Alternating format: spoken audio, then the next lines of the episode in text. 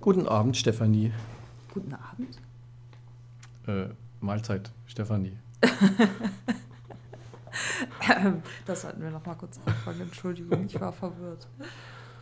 Es tut mir leid, aber das war gerade sehr irritierend. Aber du hast natürlich recht, weil sonst war es ja immer abends und dann das ja. nimmt ja auf. Ja, das nimmt jetzt auf. Also das war jetzt ein Usability-Problem, äh, womit wir auch schon beim Thema wären. Ja, was für eine charmante Überleitung. Sehr geschickt. Sehr geschickt. Genau. Ja.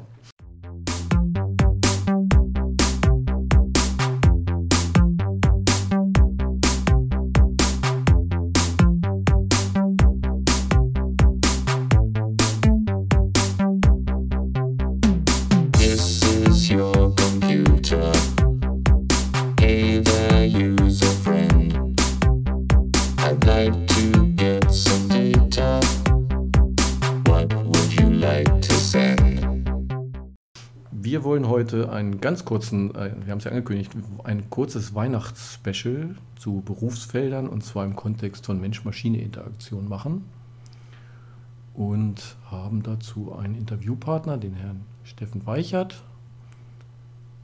Und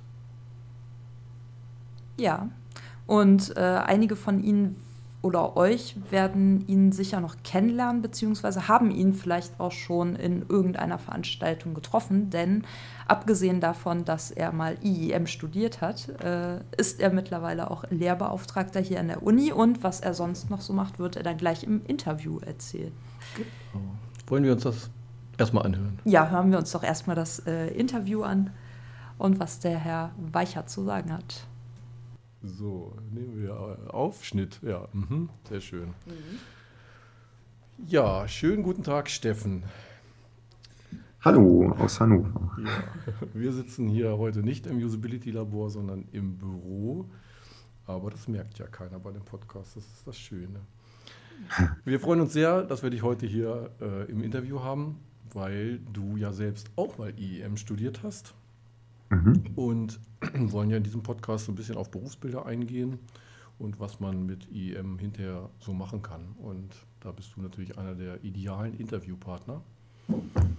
Von daher könntest du doch mal kurz einfach erzählen, wie dein Werdegang war. Ob das jetzt vor oder nach der Magisterarbeit beginnt, das ist mhm. wirklich egal.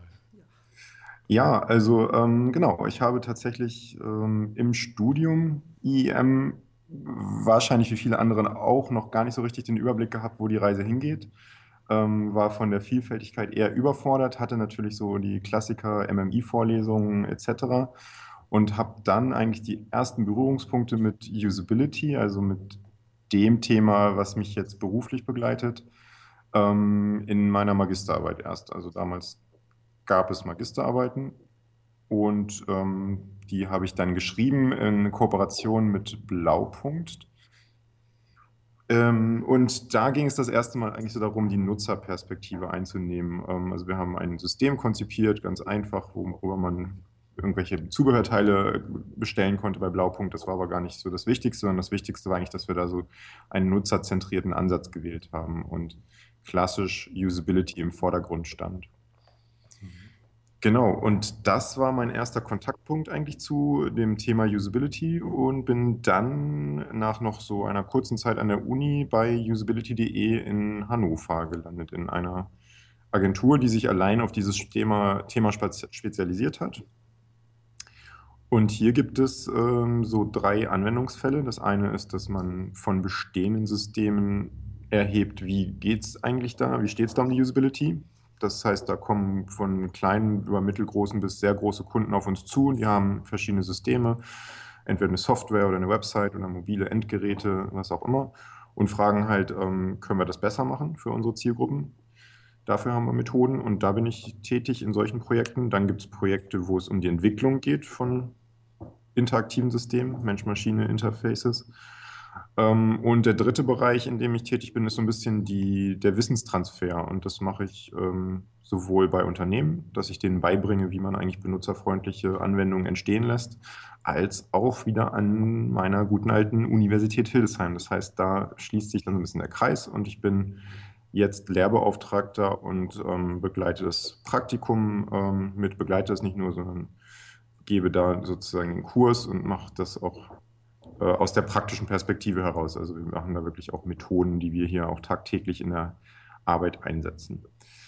Mhm. Genau, das ist so ein Schnellabriss und ähm, ich würde sagen, die Anknüpfungspunkte sind einerseits fachlich halt alles das, was man theoretisch mal in MMI gelernt hat, ähm, das, was ich in der Magisterarbeit methodisch schon mitgebracht habe und alles andere, was man in IEM so lernt, mit Chaos umgehen, ähm, mit Sprachen äh, Leute einbeziehen, die sonst vielleicht nicht einbezogen werden können, ähm, mit kulturellen Herausforderungen umgehen, wenn es um Projekte geht, die weltweit stattfinden, mit computervermittelter Kommunikation umgehen, wenn man äh, eine WebEx mit drei verschiedenen Standorten macht und die Kommunikation nicht so richtig hinhaut. Also alles, was mir in IEM irgendwo begegnet ist, begegnet mir, oder fast alles begegnet mir jetzt auch wieder im Beruf. Das ist ja was ideal. toll ist. Hast du, hast du gerade, hast du gerade mit Chaos umgehen gesagt?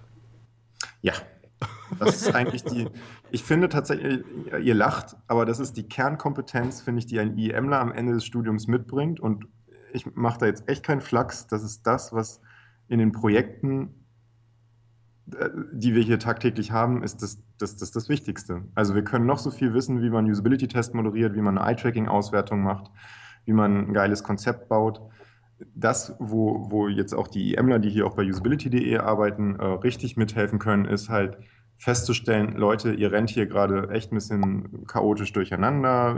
Keiner weiß eigentlich so richtig, ähm, in welche Richtung es gehen soll. Also so ein bisschen quasi wirklich auch die projektleitende Tätigkeit da zu übernehmen. Das ist was, was in den Kursen von IEM und den Nebenfächern natürlich auch immer mal vorkommt, aber eigentlich habe ich das so dadurch gelernt, dass gut, vielleicht zugegeben war das bei mir damals noch ein bisschen extremer, aber ich habe halt zu einer Zeit angefangen, wo, der, wo das Curriculum halt noch sehr in der Findungsphase war. Äh, Informationswissenschaft gab es noch gar nicht so lange. Ähm, und das heißt, da hat man halt einfach viel selbst organisiert und man war dann halt nicht frustriert, wenn nicht alle Lösungen gleich da waren. Und das ist hoffentlich was, was bei IEM immer noch so ein bisschen dabei ist, dass man nicht alles vorgekaut bekommt. Also das würde ich jedem nur so empfehlen, das als äh, Chance wahrzunehmen, sich mit, äh, damit zurechtzufinden und die Lösung selber zu erarbeiten und nicht warten, bis sie einem jemand bringt, weil niemand bringt einem eine Lösung in der Regel. Mhm. Okay. Ja, wir arbeiten dran, dass Chaos wieder ein bisschen mehr Einzug hält hier. Ich bin für das Chaos. Vielleicht sollte man das bewusst sogar machen. Ja, äh, meistens reicht es ja unbewusst. Das äh, ist ja schon, schon chaotisch genug. Na, wie auch immer. Ja, das ist äh, hochinteressant, ne? Hm, diesen dritten Punkt, den du vorhin genannt hast, das, das klingt ja so ein bisschen nach Unternehmensberatung. Äh, ist mhm. da, kann, kannst du da irgendwie so, so einen Trend erkennen oder so, dass, dass, dass ihr jetzt mehr da auch Wissenstransfer betreibt, anstatt quasi hinterher mhm. zu schauen, wie, wie sieht es denn bei euch aus?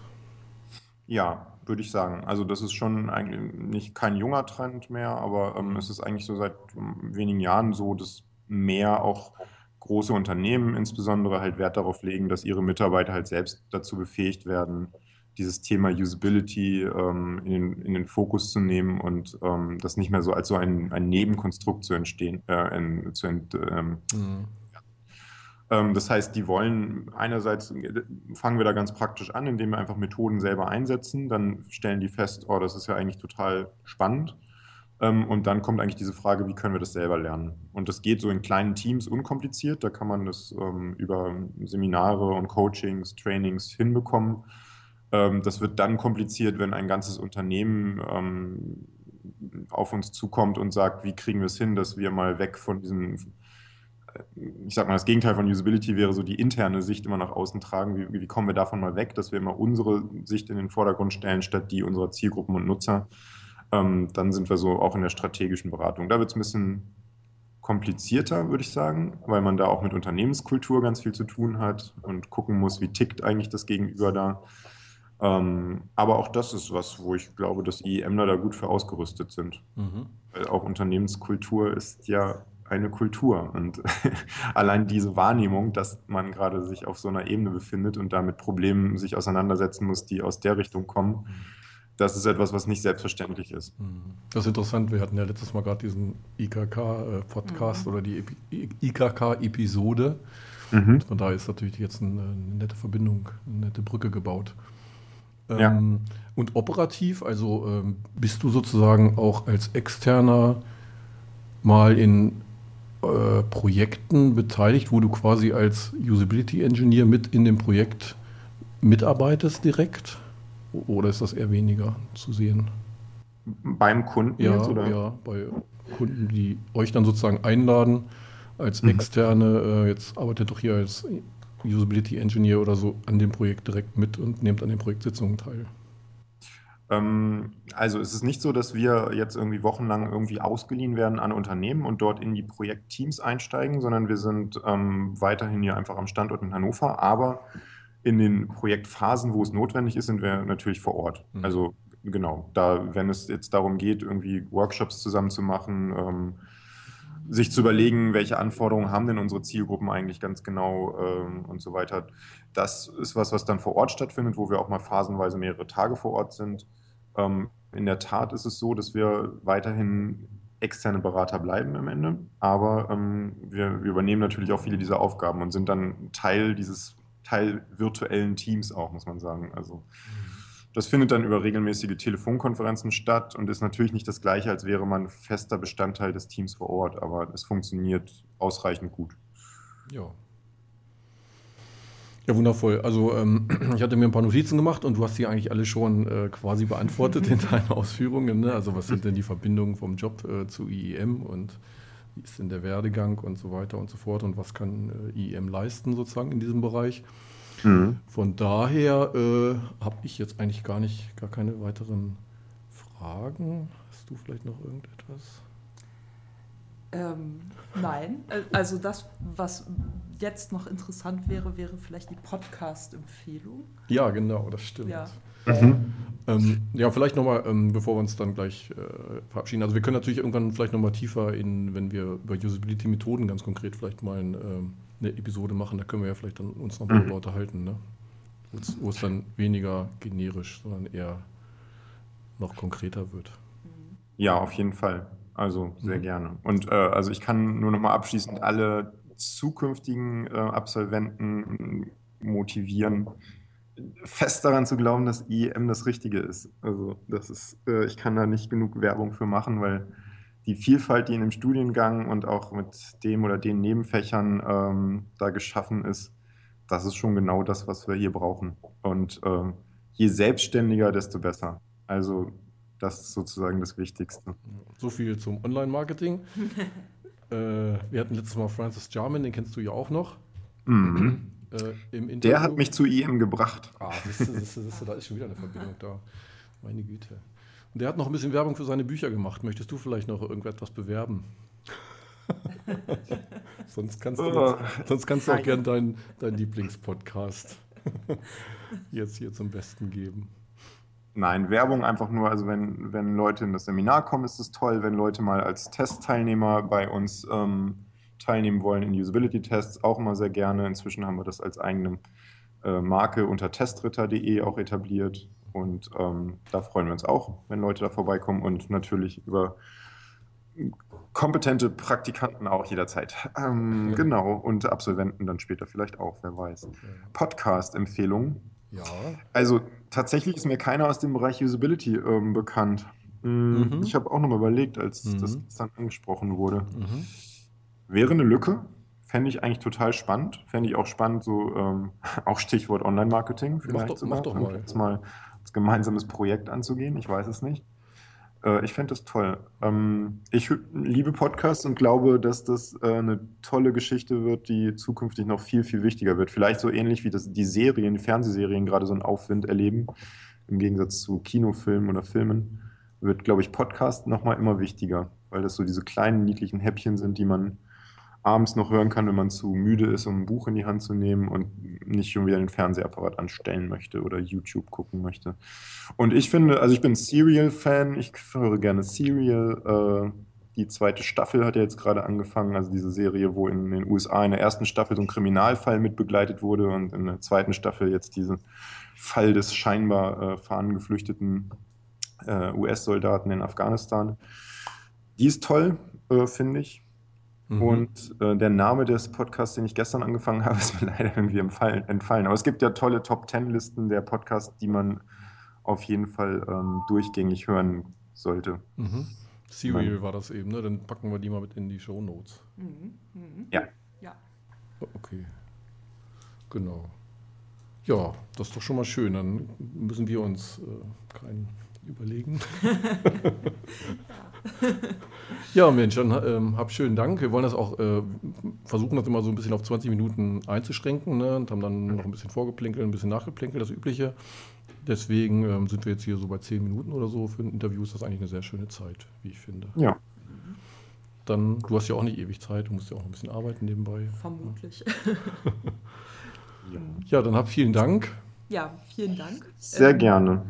Und Schöne Feiertage und einen guten Rutsch. Ach ja, genau, wir machen ja hier eine Weihnachts-, äh, genau, äh, hat Genau. noch keiner gemerkt, wir machen eine Weihnachts-Special-Folge und haben deswegen auch Herrn Weichert eingeladen, ne? ähm, genau. Ich verstehe. Ja, Hat jetzt gerade ein bisschen gedauert mit dem Witz, aber war ganz cool. ja. Der war echt besser als unser Mittagswitz. Wir haben so Mittagswitze und der war halt heute, dass man äh, inzwischen ja gerne mit zwei Schneeschaufeln den Schnee wegpackt, äh, um zu Paarschippen. Ja, schön. zündet schneller, ne? Seht ihr selber. Super. Okay, dann wir sehen, sprechen, hören, sehen und alles uns. Genau. Vielen Dank. Genau. Grüß Sehr schön. gerne. Und Viele Grüße nach Hildesheim. ja, bis zum nächsten Mal. Dankeschön. Bis dann. Tschüss. Tschüss. Ja, das war Online-Marketing für IEM in der Praxis. Mhm. Sehr spannend, aber auch nur eines von vielen sehr spannenden Berufsfeldern. Also wie ich zumindest so aus Erfahrung schon ein bisschen sagen kann, äh, in Bezug auf alle meine ehemaligen Kommilitonen und so, die jetzt äh, ja wild verstreut über diverse äh, Jobs und Tätigkeiten und Länder äh, arbeiten und ja, arbeiten und dabei Spaß haben, überwiegend, sofern ich das weiß. Genau. Was, Ähm, genau das, was ja das Wichtigste ist, wahrscheinlich.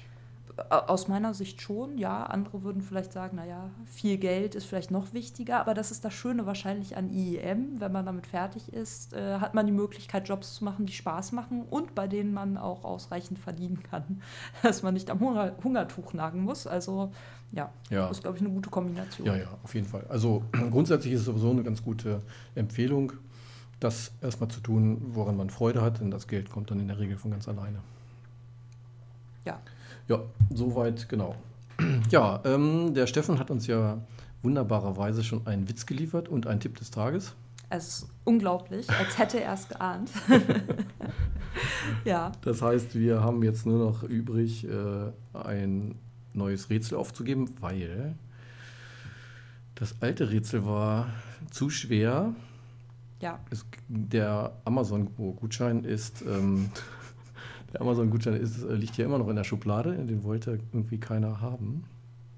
Es war, glaube ich, zu schwierig. Zu ich schwierig. schätze, alle hingen davor und sagten, nein, würde ich doch bloß, damit ich den Gutschein bekommen kann. Aber dann, ja, was soll man machen? Was soll man machen? Deswegen gibt es diesmal ein einfacheres Rätsel. Ja, möchtest du das kurz vorlesen? Ja, das möchte ich gerne äh, vorlesen. Und zwar folgendermaßen. Ähm, um, Sie sollen angeben, welche der drei Aussagen richtig sind im Kontext der folgenden äh, Frage oder des folgenden Inhaltes. Und zwar zu den Grundgesetzen der Dialoggestaltung nach ISO 9241 Teil 10 gehört bzw. gehören A. Steuerbarkeit, B. Fehlerrobustheit und oder C. Lernförderlichkeit. Ja, so einfach ist es nun auch wieder nicht. Ja, aber vielleicht einfacher als den Podcast. Äh, Das stimmt. Äh, vielleicht, äh, also wir kriegen auf jeden Fall, wenn wir nicht, selber nicht wissen, was es ist, dann fragen wir einfach Steffen. Ja, Ja, Entschuldigung, es tut mir leid, dass ich hier nochmal einschreiten muss.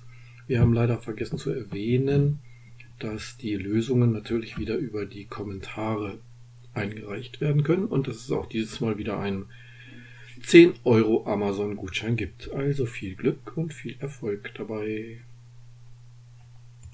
Ja, damit kommen wir zu den Ankündigungen. mhm.